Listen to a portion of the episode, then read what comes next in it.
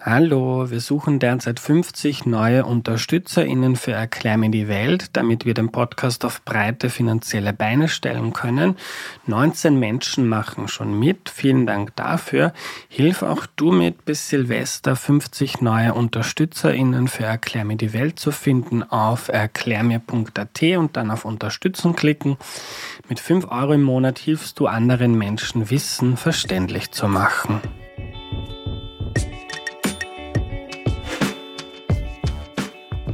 Hallo, ich bin der Andreas und das ist Erklär mir die Welt, der Podcast, mit dem du die Welt jede Woche ein bisschen besser verstehen sollst.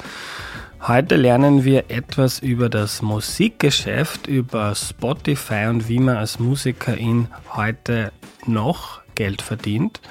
Und zu Gast ist Hannes Schürz. Hallo. Hallo. Hallo, lieber Hannes, schön, dass du da bist. Magst du dich zu Beginn kurz vorstellen, bitte?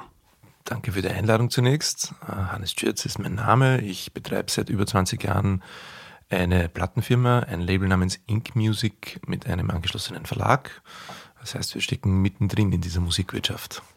Und ich habe entlang des Weges viel erlebt und, und viel gemacht, was mich in Richtung Ausbildung und diverse Institutionen gebracht hat. Das qualifiziert mich unter Anführungszeichen hier zu sitzen. Danke für die Einladung. Der Beginn war eigentlich eine Twitter-Diskussion. Da gab es eine, einen Tweet, den viele geteilt haben, wo, weiß nicht, ob es ein Musiker oder ein Verleger war, der darüber geschrieben hat, wie wenig man verdient jetzt mit Spotify im Vergleich zu einem Album, das man früher verkauft hat. Darüber reden wir gleich. Zu Beginn möchte ich noch Danke sagen an Melly, weil die hatte ursprünglich die Idee, so eine Folge mal zu machen. Und die ersten paar Fragen, die ich habe, ähm, sind auch von ihr gekommen. Man kann ja auf der Homepage erklärme.at Themen, sich Themen wünschen und auch Gäste. Und darum fangen wir damit an. Spotify interessiert sehr viele Leute. Man zahlt dafür einen Premium-Account 10 Euro, beziehungsweise, wenn man gratis hört, ähm, wird Werbung geschalten. Von den 10 Euro, was passiert mit denen? Wie wird das aufgeteilt, Hannes? Nun, da gibt es verschiedene Aspekte, die man berücksichtigen muss. Das eine ist, dass Spotify selbst sagt, sie geben ungefähr 70 Prozent dessen, was sie einnehmen, an Werbeeinnahmen und an Aboentgelten wieder aus, also an Lizenzentgelten und an dem, also was dann im Endeffekt die Musiker, Musikerinnen bekommen sollen. Nur gibt es auf dem Weg dorthin natürlich viele Hürden beziehungsweise Dinge, die auch noch anders verteilt werden müssen. Da wird es dann etwas kompliziert. Einerseits, wenn du jetzt ein 10-Euro-Abo zahlst, gibt es sowas wie die Mehrwertsteuer, die dann zuerst einmal wegkommt, bevor sie überhaupt zu Spotify kommt. Und wenn das Geld von Spotify retour kommt, gibt es äh, verschiedene Verträge und Verwertungsgesellschaften, sogenannte, die da mitpartizipieren. Und deswegen ist es nicht so einfach zu sagen, was wirklich beim Musiker ankommt. Das Wichtigste ist letztendlich der Vertrag, den der Musiker, die Musikerin äh, mit der Plattenfirma, mit dem Label hat, weil die eigentlich ja das Geld bekommen. Und da scheiden sich dann die Geister, ob das jetzt gut oder schlecht ist. Mhm. Aber ignorieren wir mal kurz die Umsatzsteuer, weil es ist einfach unnötig ja. kompliziert macht. Sagen wir 10 Euro, davon 3 Euro behält sich Spotify, müssen mhm. aufhören das Leben, die Armen. ist er, glaube ich, klingt für mich äh, als jemand, der auch so Verträge hat, eigentlich ganz nachvollziehbar, dass sich die 30 Prozent behalten. Ähm, dann die 7 Euro werden dann verteilt. Geht dann nicht direkt an die, an die Künstler meistens, sondern an ein Label, zum Beispiel an dich. Mhm. Du kriegst dann, je nachdem wie oft die Songs von deinen Interpretinnen gestreamt werden, kriegst du Geld. Und dann hast du Verträge mit deinen MusikerInnen und gibst denen wiederum einen Teil davon. Genau, bei uns sind das traditionellerweise 50 Prozent, also die Hälfte. Äh, es gibt aber sehr verschiedene Modelle, äh, wie gesagt, und da wird es dann äh, schnell unübersichtlich, weil wir bekommen das Geld auch nicht direkt von Spotify, sondern wir haben einen sogenannten Aggregator, einen Vertrieb, der für uns nicht nur Spotify, sondern all die anderen Dienste in der Welt serviciert. Das sind ja sehr viele, das machst du nicht selbst, sondern dafür hast du einen Dienstleister draußen. Der nimmt sich schon einmal einen Teil weg und eben die Verwertungsgesellschaften, die für die Rechte der AutorInnen und KomponistInnen zuständig sind, die auch einen Teil des Geldes bekommen. Und so wird der Kuchen sehr, sehr schnell äh, weniger. Das heißt, du kannst sowieso nicht von den 10 Euro wegrechnen, weil es äh, auch ein sehr komplexes Berechnungsmodell bei Spotify zum Beispiel gibt große Diskussion in der Musikwirtschaft ist das äh, sogenannte User-Centric Model auf der einen Seite. Das heißt, du, die Musik, die du am öftesten hörst, soll das meiste Geld bekommen. Das passiert aber so gut wie nicht, sondern es ist äh, umgekehrt so, dass all das Geld, das Spotify einnimmt, in einen Topf äh, geworfen wird und dann zurückgerechnet wird. Also was alle hören, dividiert durch wie oft, also wie viel Geld da ist, dividiert durch was alle hören. Und so kommt dann eine durchschnittliche Rate aus. Das sind diese berühmten 0,3 Cent plus minus ein bisschen, was, was Spotify pro Stream letztendlich äh, auszahlt. Sind es nicht 0,03? 0,003 0,03 Cent. Also gehen wir noch einmal einen Schritt zurück. Das User-Centric-Modell, das wird dann heißen, wenn ich nur Bilderbuch höre, ausschließlich, dann kriegen die das komplette. Dann kriegen die das komplette. Aber so ist es nicht, sondern es werden alle Streams in einen Topf geworfen und dann kriegt man, wenn man ein Prozent der Streams hat, kriegt man ein Prozent der Einnahmen. Genau. Ja. Ich habe gelesen, dass sich dann viele kleinere KünstlerInnen darüber beschweren, dass sie das benachteiligt. Ist das so oder für mich klingt es eigentlich fair auf den ersten Blick? Da gibt es ja unterschiedliche Meinungen dazu und auch Studien, die sagen, dass gerade für kleinere Künstler das äh, User-Centric Model besser wäre. Weil die glaub, haben ein paar, ein paar Hardcore-Fans und. Und die hören das mehr. Und ich glaube, das ist aber die richtigere Diskussion, dass man die Hörgewohnheiten oder die Hörqualität nicht quantitativ messen kann, wie das Spotify zwangsläufig machen muss. Und daran hängt sich dann auf diese ganze Debatte. Also jetzt 100 Hardcore-Fans können dich äh, als Musikerin durchaus gut durchbringen, aber nicht mit Spotify. Mhm. Also wir haben jetzt gesagt, so wie, so wie es jetzt bei Spotify Live kriegt man, also kriegt das Label drei bis vier Euro, wenn man 1000 Streams hat. Wie siehst du diese Diskussion? Spotify wird ja immer, immer wieder kritisiert, dass man so schwer davon leben kann, jetzt auch im Vergleich zu früher, wo man um 20 Euro eine, eine CD verkauft hat, vielleicht ein Album und dann bleibt fast die Hälfte davon beim Label. Wie siehst du das?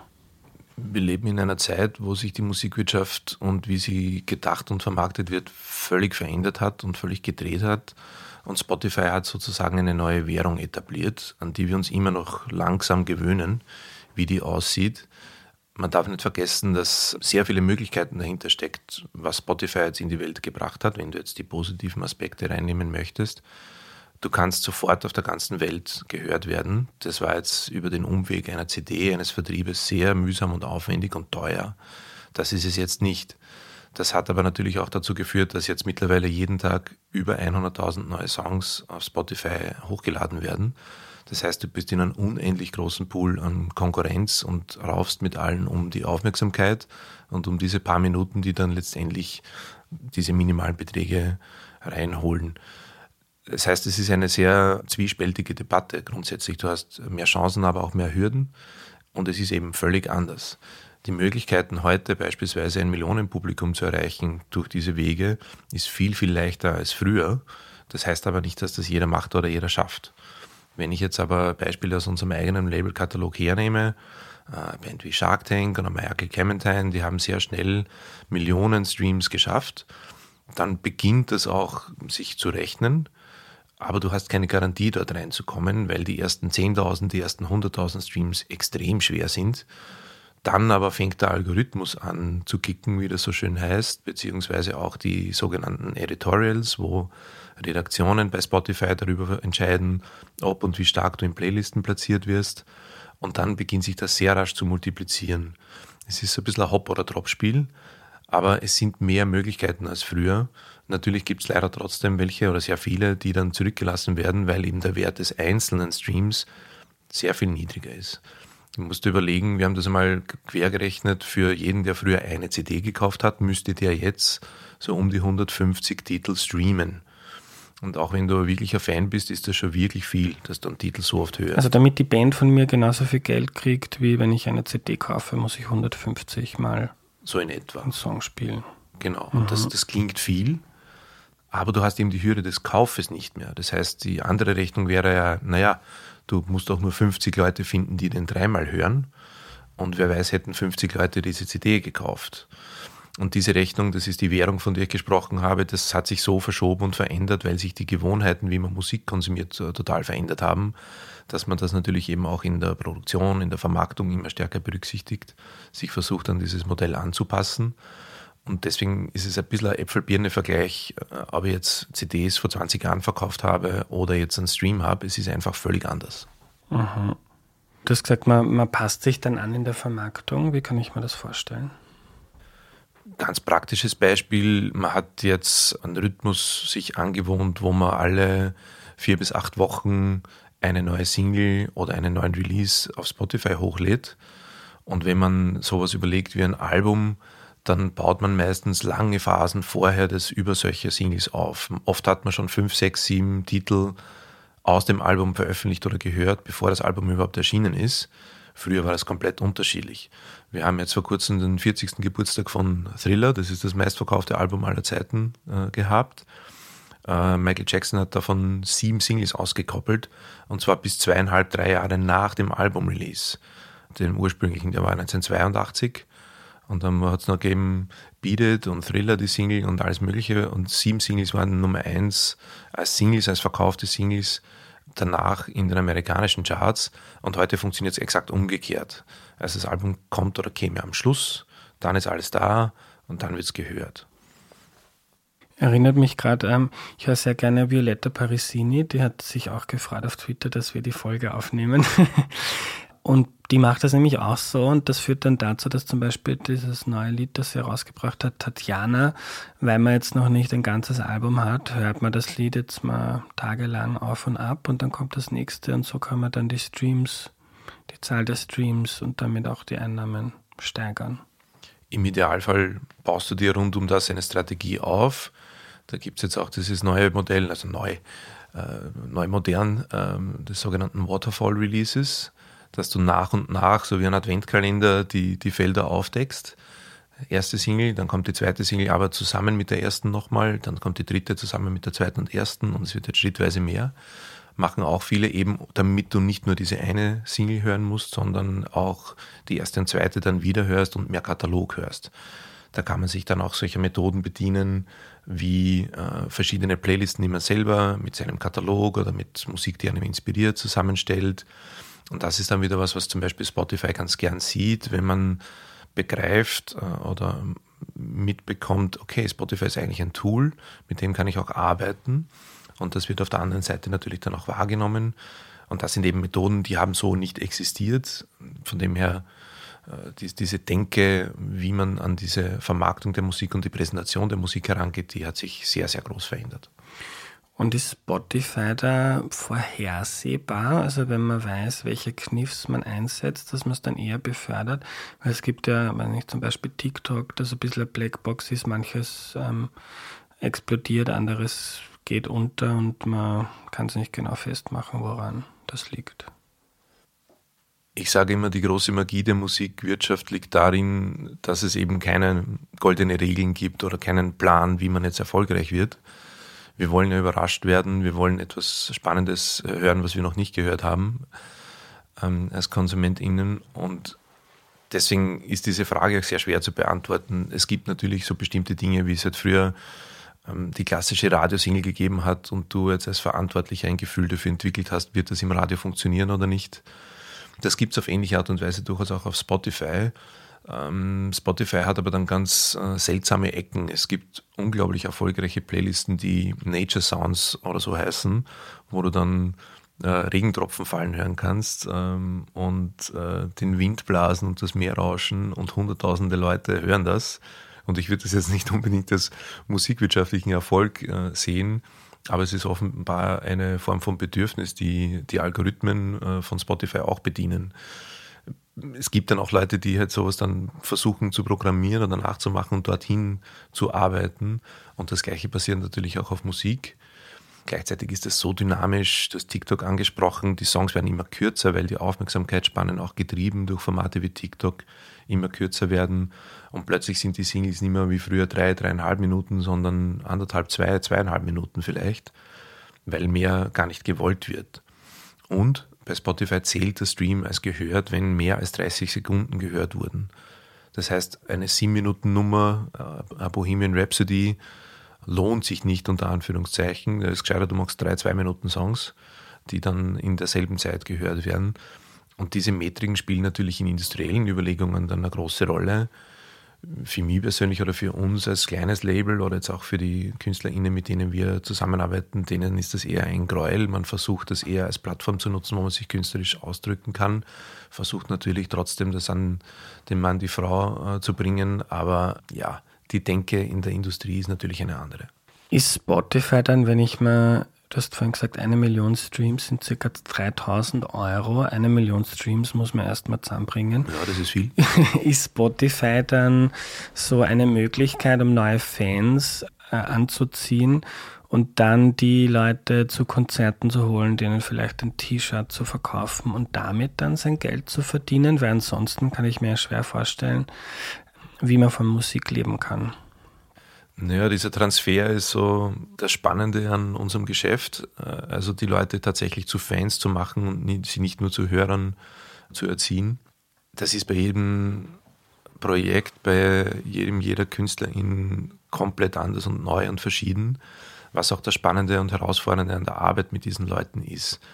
Was du hast, ist eine extreme Schere. Also es geht massiv auseinander. Die Leute, die viel gehört werden, die tun sich dann auch leicht, wirklich viele sehr teure Tickets zu verkaufen und dann auch noch überteuerte T-Shirts. Die Leute, die kaum gehört werden, haben es richtig schwer, Konzerte zu kriegen, Leute zu den Konzerten zu kriegen, ansatzweise vernünftige Ticketpreise zu verlangen und dann vielleicht auch noch was zu verkaufen.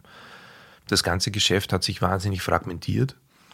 Vor 20 Jahren hast du deine CDs verkauft und das Radl damit quasi in Bewegung gesetzt. Jetzt ist es so, dass du in der Produktion trotzdem vielleicht noch CDs machst oder LPs, die sehr gefragt sind. Das ist sehr teuer in der Produktion. Das musst du dann erst wieder reinkriegen. Dann hast du aber die Streamingdienste mit all diesen Spielregeln, die wir hier diskutieren. Du solltest aber auch deine Social Media Kanäle in Form haben, damit du so weit äh, erkannt wirst ähm, oder dass dieser Transfer überhaupt stattfinden kann, dass eine Marke aus dir wird. Das heißt, es ist unglaublich komplex geworden, diese Dinge miteinander so aufzubauen, dass sie einen Sinn ergeben und dass du damit tatsächlich Geld verdienen kannst. Und das ist eben so ziemlich eine, eine, große Schere. Also entweder es klappt richtig gut oder es klappt überhaupt nicht. Und das Problem, das ich sehe, ist eher, dass diese Dazwischenwelt sehr, sehr dünn besiedelt ist. Und früher war das so ein Platz, den man vernünftig hat anstreben können. Und jetzt ist es sehr, sehr schwierig, diese Phase zu erreichen, wo es eh geht, früher haben wir immer gesagt, zum Leben zu wenig, zum Sterben zu viel. Und äh, jetzt ist selbst das äh, sehr, sehr schwer, weil sich sehr früh entscheidet, ob es eben überhaupt nicht funktioniert oder sehr gut. Und warum war das früher einfacher? Weil es dann 2.000, 3.000 Fans, die man hatte, schon gereicht haben, um damit irgendwie okay Geld zu verdienen? Ich würde gar nicht sagen, dass es unbedingt einfacher war. Das Spielfeld war ein bisschen anders geregelt. Ich bin mir nicht sicher, ob wir uns wirklich die alte Zeit zurückwünschen sollten, wenn man jetzt äh, ein bisschen mehr als 20 Jahre zurückgeht, 30, 40 Jahre, wo es halt klassische Gatekeeper gegeben hat. Die Entscheidung, ob eine Platte überhaupt rauskommt, war mit sehr viel Geld verbunden oder mit sehr einflussreichen Menschen, die darüber verfügt haben, kannst du überhaupt das in den Handel stellen? Kannst du überhaupt eine Platte produzieren? Kannst du überhaupt genug Geld aufstellen, damit du in ein Studio gehen kannst? Du warst komplett abhängig von diesen Leuten. Heute kann jeder in seinem Wohnzimmer äh, eine komplette Platte aufnehmen, relativ leicht und sehr günstig. Oder Podcast. Oder ein Podcast, genau. Und das, was Technologie da insgesamt erwirkt hat, ist insgesamt extrem positiv. Aber die Schattenseite haben wir vorher schon besprochen, die Konkurrenz oder es, jedes Demo wird hochgeladen heute. Die Konkurrenz ist natürlich gewaltig und äh, man sieht den Wald vor lauter Bäumen nicht so quasi. Und das macht es natürlich auch sehr, sehr schwierig. Früher war dadurch auch die Kanalisierung traditionelle Medien, wenige Radiostationen, einfacher. Aber es war genauso Hop- oder Drop-Spiel. Also ich kann mich erinnern an eine Zeit, wo der, der, der, Künstler, der bei Wetten Das auftreten ist, war nachher automatisch Nummer eins in den Charts, weil alle sind am Samstag äh, vom Fernseher gesessen und Wetten Das geschaut. So, heute gibt es, ich glaube, Wetten Das gibt es jetzt wieder, aber es gibt hunderte solche Sendungen, die aber alle nicht mehr den Effekt haben. Es gibt aber darüber hinaus noch all die sozialen Medien und wahnsinnig viele Künstler, die Millionen Hörer haben, von denen ich noch nie was gehört habe. Während so Superstars, Marke Madonna, Prince, Michael Jackson, Spice Girls, whatever, in der Form, in der Größenordnung, dass sie wirklich von der Oma bis zum Kleinkind alle kennen, das ist schon sehr selten geworden. Mhm. Und damit siehst du auch hier, das hat sich einfach sehr, sehr verschoben. So TikTok-Stars, Influencer, naja, meine Mutter oder meine Schwester werden das vielleicht eher nicht kennen. Äh, für die Leute, die in diesen Universen sind, sind die aber so groß und so wichtig, dass sie tatsächlich die zu Superstars machen, die auch richtig viel Geld verdienen. Mhm.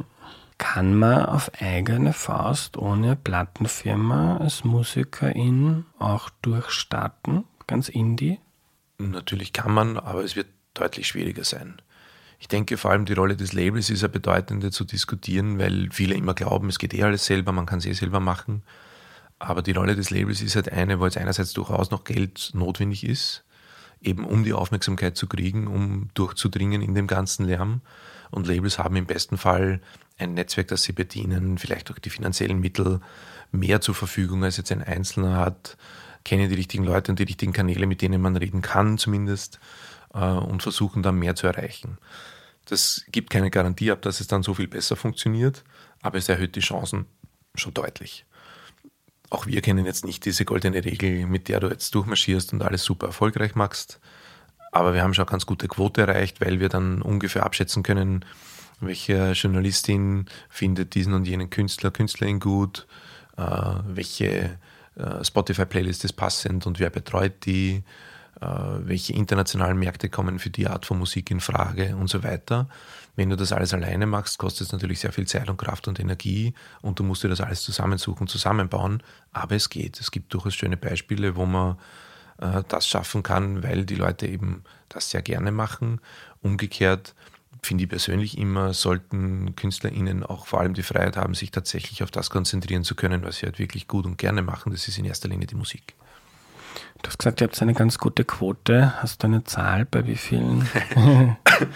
ja, das, da müssten wir jetzt definieren, was Erfolg ist. Ähm, aber wir haben in den letzten Jahren, äh, sind wir tatsächlich einigermaßen verwöhnt worden mit Dingen, wo wir jetzt salopp gesagt, mit verhältnismäßig bescheidenem Aufwand, den wir als Independent Label leisten können, an verhältnismäßig guten Erfolg hatten. Äh, das liegt aber natürlich sehr im Auge des Betrachters. Erfolg heißt für mich tatsächlich Break-Even erreichen und äh, mit dieser Platte finanzielle Mittel zurückholen und auch ausschütten zu können und damit zu ermöglichen, dass man mehr Musik von diesen KünstlerInnen hört. Seid ihr dann auch bei allem anderen eingebunden, also Konzerte, Merch und Co? Wir waren über 20 Jahre lang auch Management- und Booking-Agentur für sehr viele unserer KünstlerInnen, haben das vor etwas mehr als einem Jahr äh, aufgegeben. Man könnte das jetzt so bauen, dass man sagt, wir können uns jetzt leisten, Label und Verlag zu sein, weil wie man sich an den Zahlen zurechtlegen kann, ist das auch nicht ganz leicht. Und so ist es in kleineren Märkten, und da zählt Österreich noch dazu, ganz oft so, dass ein Label nebenbei betrieben wird oder zusammen mit anderen Feldern wie eben äh, Konzertvermittlung und oder Management. Und das haben wir sehr lange gemacht. Also das ist ganz oft so, dass man sich da natürlich äh, kreuz und quer ein bisschen einmischt. Umso größer, umso wichtiger die Künstler werden, umso mehr Leute sind auch beteiligt. Es ist schon allein, allein jetzt äh, auf Labelseite so, dass da viele Menschen mitmischen, um so eine Platte überhaupt rauszubringen. Wenn dann noch das Tourleben und all das dazukommt, dann werden das richtig, richtig viele. Ob das jetzt in einem Haus ist oder auf mehrere Häuser verteilt, spielt da gar nicht so eine große Rolle. Es sind einfach viele Hände, die da mitstricken. Und hast du da Einblicke bei den KünstlerInnen, die du betreust? Was ist da die wichtigste Einnahmequelle? Sind das Konzerte? Das ist sehr unterschiedlich, aber die Live-Konzerte spielen schon eine sehr, sehr große Rolle. Ähm, ganz einfach, weil sie so zentral sind für alles, was du tust. Einfaches Beispiel, wenn du jetzt ein Live-Konzert spielst mit Musik, die du selber komponiert hast, was bei den meisten KünstlerInnen, mit denen wir arbeiten, der Fall ist, dann bekommst du auch Tantiemen von der AKM dafür ausgeschüttet. Du bist präsent in einem Platz, wo du sonst vielleicht nicht hinkommst. Wenn du jetzt aus Wien, selbst wenn du ein Konzert in Salzburg spielst, gibt es jetzt die Möglichkeit, mit dem Publikum in Salzburg zu interagieren die Bindung zum Fan wird damit natürlich eine komplett andere. Du hast dort einen lokalen Aufschlag auch in den Medien. Es hängen Poster von dir in der Stadt. Das heißt, es ist auf ganz, ganz vielen Ebenen einfach ein Multiplikator, auch wieder Markenbildung, Markenschärfung. Und wir sehen dann auch so diese Umkehreffekte, dass es zurückspielt. Also immer dort, wo gerade Tournee oder Konzert stattfindet, gibt es dann zum Beispiel auch deutlich mehr Downloads oder Spotify-HörerInnen. Das heißt, es ist ein, ein schöner Kreislauf, der sich mit sowas einfach mehr befeuert. Das haben wir in der Pandemie dann natürlich besonders stark gespürt, weil dieses Element weggebrochen ist und dieser Kreislauf nie in Schwung gekommen ist. und dann musst du dich auf andere Mittel verlegen. Also man hat das Einnahmequelle, die Konzerte idealerweise, wenn es gut läuft. Man hat die Streams, ähm, die AKM hast du schon angesprochen. Erklär uns kurz, ist zum Beispiel, also wenn man jetzt im, einem, ein toller Single aufnimmt und die wird dann auf Ö3 gespielt, wie verdient man da daran dann Geld? Man muss grundsätzlich verstehen, dass alles, was irgendwie mit Geld in der Musikwirtschaft zu tun hat, langweiligerweise mit dem Urheberrecht zusammenhängt. Und wenn du einen Song schreibst, dann hast du das Urheberrecht dran, dann gehört dieses Werk unter Anführungszeichen dir. Und wenn du dann als Autorin oder Komponistin mit der AKM zusammenarbeitest, was die meisten tun, dann ist das deine repräsentative Verwertungsgesellschaft, die an Ö3 eine Lizenz vergeben kann und Ö3 dafür bezahlt, dass sie deine Musik spielen dürfen. Und so läuft das global. Das führt dann auch dazu, dass eine Madonna oder eine Dua Lipa dasselbe Geld bekommt oder beziehungsweise deren KomponistInnen und AutorInnen, der, der Titel, die sie singt, das gleiche Geld bekommt, wie wenn du einen Song schreibst. Das ist schon mal so eine Art Gewerkschaft quasi. Das ist schon mal sehr gut. Und diese Lizenz wirkt sich dann vor allem aus äh, über die Menge, also wie oft du gespielt wirst und in wie vielen Radios. Äh, Im konkreten Fall von äh, Ö3 hängt es dann zum Beispiel auch davon ab, zu welcher Uhrzeit das gespielt wird, weil in der Nacht wird das weniger bezahlt als am Tag. Und dann werden an zwei Seiten äh, Gelder ausgeschüttet. Das eine sind eben die Menschen, die die Musik geschrieben haben, AutorInnen, KomponistInnen, und die andere, die, die sie interpretiert haben. Also Sänger, Sängerinnen arbeitest zum Beispiel auch, wenn du Gitarre gespielt hast auf einem Track von Dua Lipa, dann kriegst auch du immer, wenn Dua Lipa im Radio läuft, Geld. Wenn du das jetzt alles zusammen gemacht hast, also ich bin ein Einzelner, der singt, Gitarre spielt, äh, den Song geschrieben hat, dann kriegst du natürlich mehr vom Kuchen. Wenn es jetzt ein Orchester ist, dann kriegen halt alle vom Orchester ein bisschen weniger. Es ist immer derselbe Kuchen. Und ist das noch immer so, dass quasi, wenn du mal je nach Zielgruppe auf FM4 oder auf Krone Hit oder Ö3 bist, dann hast du es quasi geschafft? Naja, also in Bezug auf diese AKM-Entgelte, umso mehr Leute technisch von den Sendern erreicht werden, umso mehr Geld gibt es. Das heißt, dass jetzt Ö3 oder FM4, die bundesweit ausstrahlen, mehr Geld ausschütten können als jetzt Radio Burgenland. Krone ist auch bundesweit, da gibt es auch ein bisschen mehr Geld. Und dann sind die Sender aber sehr, sehr unterschiedlich. Also wie oft zum Beispiel ein, ein Hit auf Ö3 läuft, ist deutlich öfter oder deutlich mehr, als das beispielsweise bei FM4 ist. Und das wirkt sich dann natürlich auch aufs Geld aus. Energy beispielsweise ist da ganz extrem, die spielen extrem oft dieselben Nummern gibt es für die, die dann drankommen, gibt es mehr Geld, für die, die nicht drankommen, halt dann nichts. Und FM4 ist es so, dass du jetzt ungefähr rechnen kannst, das ist jetzt wirklich nur Hausnummer eigentlich fast. Wenn du eine Nummer gut platziert hast, also die, die gern und viel auf FM4 läuft, dann kannst du damit rechnen, dass jetzt ungefähr 1000 Euro am Ende des Jahres im, im Geldbörsel landen über diesen Weg. Das heißt, auch dann musst du natürlich schauen, dass es im besten Fall öfter oder mehr solche Anlässe gibt. Bei Ö3 kann das deutlich mehr werden, weil die Nummern, wie gesagt, öfter eingesetzt, öfter gespielt werden. Dafür ist es auch schwerer reinzukommen.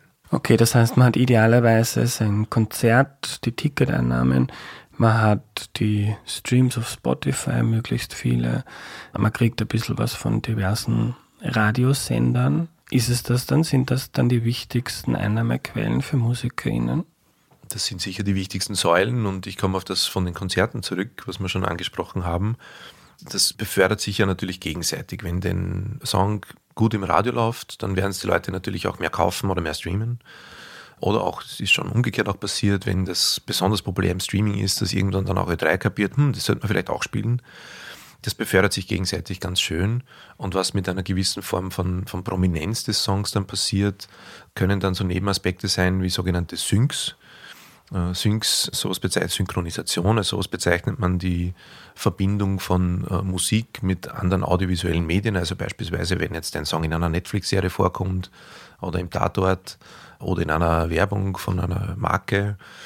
Das, sind, das geht vorbei an dem, was die AKM macht. Das ist eine sogenannte individuelle Lizenzierung. Das heißt, du kannst oder musst dir mit dem Partner ausmachen, was es dafür an Geld geben soll. Wenn jetzt Netflix deinen super Song in einer Serie einsetzen will, dann wird verhandelt und dann müssen alle, die an dem Song mitgewirkt haben, Autorinnen, Komponistinnen, Interpretinnen, Label, Verlage, alle, die da beteiligt sind, müssen dann Ja sagen. Und dann gibt es einmal eine Lizenz und die kann durchaus ordentlich sein, vor allem in der Markenwelt, Werbungen. Da geht es dann auch darum, ist es eine globale Kampagne oder läuft es jetzt nur dreimal auf TikTok? Also die Skalierung dieser Kampagne. Aber das kann natürlich auch eine zukünftige Einkunftsquelle für jeden sein, der in die Musik reingeht. Versprechen sich viele Leute was davon, ist aber auch gar nicht so leicht, das zu kriegen. Ja. Welche Rolle spielen Merchandising-Artikel? Die gibt es jetzt auch von Erklär mir die Welt. naja, dann kennst du das Spiel eh. Also umso populärer die Marke und umso origineller das Merchandise ist, umso eine bessere Einkunftsquelle ist das natürlich auch. Kommen aber die ganz normalen Logiken des Kapitalismus durch. Also wenn du 10.000 T-Shirts produzierst, sind die so billig, dass die natürlich auch eine schöne Marge ergeben, während wenn du jetzt äh, stolz bist, deine ersten T-Shirts zu produzieren, dann wirst du eher 50 machen oder 100. Die sind dann natürlich auch teurer. In unserem Universum wird sehr gern dann noch äh, ökologisch und nachhaltig produziert, dann multipliziert sie das noch, also die Margen sind dann oft sehr klein. Es ist eine schöne Nebeneinkunft und es ist vor allem symbolisch, finde ich, eine wahnsinnig schöne Bindung. Wir haben tatsächlich viele Menschen, die äh, Schallplatten kaufen, ohne einen Schallplattenspieler zu haben, einfach weil es auch ein, ein, schönes Ding ist, das man dann zu Hause hat und dass man sich sprichwörtlich anhalten kann. Und was besonders gut gegangen ist in den letzten Jahren, waren äh, lustigerweise Socken. Haben wir bei Meyer Clementine, kann ich mich erinnern, das war der Topseller, weil es etwas Kleines, Nettes ist und eben auch diese Bindung schafft. Ich denke, man sollte über das Finanzielle hinausschauen und das immer im Auge behalten, was so markenbildend im weitesten Sinne ist weil das eben dann immer auch in einer anderen Form zurückkommt. Also wenn ich die Meier Clementine Socken an äh, habe, dann denkt man vielleicht, na, heute hören wir wieder mal die Plotten an. Ja. Stichwort Patreon, Steady, Crowdfunding. Habe ich den Eindruck, dass das in Österreich in der Musik keine so große Rolle spielt? Das stimmt, das ist bei uns nicht so etabliert. Es gibt auch einen österreichischen Dienst, deutsch-österreichischen Dienst, der Fanclub heißt, mit K der in diese Richtung arbeitet. Und auch die tun sich ein bisschen schwer, ob es ein wirklich gutes Service ist. Aber bei uns habe ich das Gefühl, ist die Tradition eher verbunden mit dem Image, dass du betteln gehst sozusagen äh, und dass das notwendig hast. Ich finde ja immer ein bisschen unfair. Ähm, umgekehrt haben wir gerade im Crowdfunding sehr, sehr gute Erfahrungen gemacht und geht der Trend ein bisschen auch dorthin. Nicht, nicht unbedingt traditionelles Crowdfunding, aber so ähnlich wie das bei Konzerten ist mit einem Vorverkauf. Wir haben jetzt äh, gerade vor kurzem ist eine äh, Platte rausgekommen von äh, Mira Lukovac und Clemens Wenger, Sad Songs to Cry to, und die beiden haben zum sehr speziellen Anlass äh, zehn Songs gemacht. Das sind lauter, fast lauter Coversongs. Sehr schöne Platte, aber sehr speziell. Da war klar, dass das jetzt nicht unbedingt äh, in die Hitparade geht und ultra populär wird. Aber die beiden haben eine sehr, sehr gute Crowd, äh, sehr enge Community, die man bedienen kann äh, und die auch gepflegt wird. Und dann ist einfach ein, zwei Monate bevor die Platte rausgekommen ist, ein Vorverkauf losgegangen für die Platte und der Großteil der Auflage dieser Platte war schon vergriffen, als die Platte rausgekommen ist, weil dieses Vorverkaufselement durchaus wertgeschätzt wird. Es ist ein bisschen eine leichte Form dieser Crowdfunding-Komponente und mit sowas haben wir sehr, sehr gute Erfahrungen gemacht. Also ich nenne es jetzt mal so, die Betreuung äh, des Fans das ist ein extrem wichtiger Teil des Ganzen. Spielt auch wieder zusammen Markenbildung, Merchandising, alles, was wir besprochen haben. Das ist einfach ein Schlüsselelement in dieser ganzen Sache. Und dann können auch solche Dinge funktionieren. Ob es jetzt so regelmäßige Dinge wie jetzt jede Woche ein Post, wie das Patreon ganz gerne macht, äh, funktioniert, mm, ist schwierig zu sagen, weil die Tradition in der Musik vielleicht eine etwas andere ist, aber es gibt sicher clevere Mittel und Wege, wie das funktioniert und es gibt ja auch schöne Beispiele dazu. Wir kommen zum Ende. Wenn jetzt eine Musikerin, ein Musiker zu dir kommt, die schon länger Musik macht, das gerne macht, das auch gut macht und sagt, Hannes, ich würde gern davon leben. Was, was sind. Schreibst du heute einen Hit? was sind, was sind Dinge, die du da sagen kannst? Was kann man in den nächsten Jahren machen, wenn man gerne in die Richtung gehen möchte? Ich glaube, zuallererst darf man sich die Leidenschaft an dem nicht nehmen lassen wenn ich jetzt an mich selber denke, also ich war in der Form nie Musiker, aber die Leute, mit denen ich begonnen habe zu arbeiten, macht mir bis heute Spaß, das zu tun und mit denen gemeinsam zu ermöglichen, dass mehr Menschen diese Musik hören. Also ich habe die Musik einfach so gern gehabt, dass man denkt, das müssen unbedingt mehr Leute hören. Damit teilt sich der Job sehr schön auf. Natürlich wäre es nicht schlecht, wenn du von der anderen Seite ein bisschen was verstehst, aber damit auch die Möglichkeit zu kriegen, den Musikern, den Musikerinnen zu ermöglichen, mehr von dem machen zu können, ist immer mein größter Antrieb zumindest gewesen. Aber man muss ähm, dranbleiben. Es ist einfach ein Job, der sehr viel Geduld und auch Leidensfähigkeit erfordert. Und deswegen auch diese erste Spielregel, man, man darf sich diese Grundleidenschaft für das, was man da macht, also für das Handwerk und für die Kunst äh, nicht nehmen lassen. Auch ein bisschen geduldig bleiben und durchaus auch wissen, in welchem Spielfeld man sich bewegt. So Dinge, die wir jetzt besprochen haben, aber jetzt auch das rechtliche Umfeld, in dem du dich bewegst, hoffentlich oder im besten Fall Partner finden, mit denen du gut arbeiten kannst, die, wie gesagt, auf vielen Ecken und Enden notwendig sind, vom Tontechniker über den Konzertvermittlungsagenten, Menschen, die Öffentlichkeitsarbeit machen, klassische Labelarbeit. Das kann sehr vielseitig sein und damit auch sehr, sehr aufwendig und wiederum viel Zeit fressen, von dem wegfressen, was du vielleicht eigentlich machen möchtest. Und dann kommt man nicht um, um drum herum zu sagen, dass es bis zu einem gewissen Grad leider immer noch ein bisschen ein Glücksspiel ist. Ich würde aber diese ganze Debatte rund um Spotify trotzdem gern lieber positiv als negativ sehen. Es gibt einfach sehr, sehr gute und sehr, sehr viele Möglichkeiten. Man muss es nicht rosarot malen, so ist es nicht. Aber die Möglichkeiten, heute Menschen zu erreichen und auch glücklich zu machen mit der Musik, ist sehr viel größer als früher. Letzte Frage für uns alle, die alle bestimmte MusikerInnen gut finden. Wie kann man die am besten supporten? Also wenn ich jetzt auf Spotify tausendmal deren Lieder höre, dann kriegt das Label 3 Euro, der Musiker vielleicht ein bis zwei Euro. Da helfe ich nicht sehr viel mit, damit der sein, sein Leben bestreiten kann. Wie macht man es am besten? Das stimmt. Also wenn du Fan bist, dann ist tatsächlich das Konzert, das Merchandise-Produkt, die physische Platte und ich sage jetzt mal nicht finanziell gesprochen, zeige ihnen die Zuneigung. Social Media Posts, äh, Freunden die Musik empfehlen, solche ganz normalen, banalen Dinge, das Netzwerk erweitern für diese MusikerInnen das ist extrem viel wert und damit beginnt es im Grunde auch. Also du nimmst äh, den besten Freund, die beste Freundin zum Konzert mit und morgen sind die plötzlich auch Fan. Du bist glücklich, Musiker ist glücklich, äh, Freund, Freundin ist glücklich. Also so beginnt es eigentlich und wenn du das dann entsprechend multiplizieren kannst, wird es ein richtig großer Act. Das ist gar nicht unbedingt immer notwendig. Wir haben über Beispiele gesprochen, wo es eben reicht, dass du eine verhältnismäßig kleine Zielgruppe in einem kleinen Land bedienen kannst, aber die so leidenschaftliche Fans sind, dass dir das auf jeden Fall finanziell äh, reicht, um über die Runden zu kommen. Also es muss nicht immer Ed Sheeran und Elton John sein, es kann auch was ganz was eigenes, seltsames, obskures sein, das vielleicht nie im Radio gespielt wird, aber trotzdem genug Menschen erreicht, um davon leben zu können. Danke für deine Zeit, Hannes. Sehr gerne. Was nehme ich mir mit? Sehr viel. Ich liebe es, wenn ich in neue wirtschaftliche Welten eintauchen kann. Und Hannes hat einen wichtigen Job. Mit seiner Arbeit macht er nämlich Kreativen möglich, dass sie kreativ sein können. Genauso wie das Stefan Lasnik von meiner Agentur Missing Link bei mir macht, der mit der Vermarktung von Erklär mir die Welt mir möglich macht, dass ich von meinem Podcast leben und das jede Woche machen kann. Also an dieser Stelle mal ein herzliches Dankeschön, lieber Stefan, für deine wichtige Pionierarbeit in der Podcast-Vermarktung in Österreich. Aber zurück zur heutigen Folge. Mit Streaming verdient man nicht wahnsinnig viel Geld, außer man hat wahnsinnig viele Streams.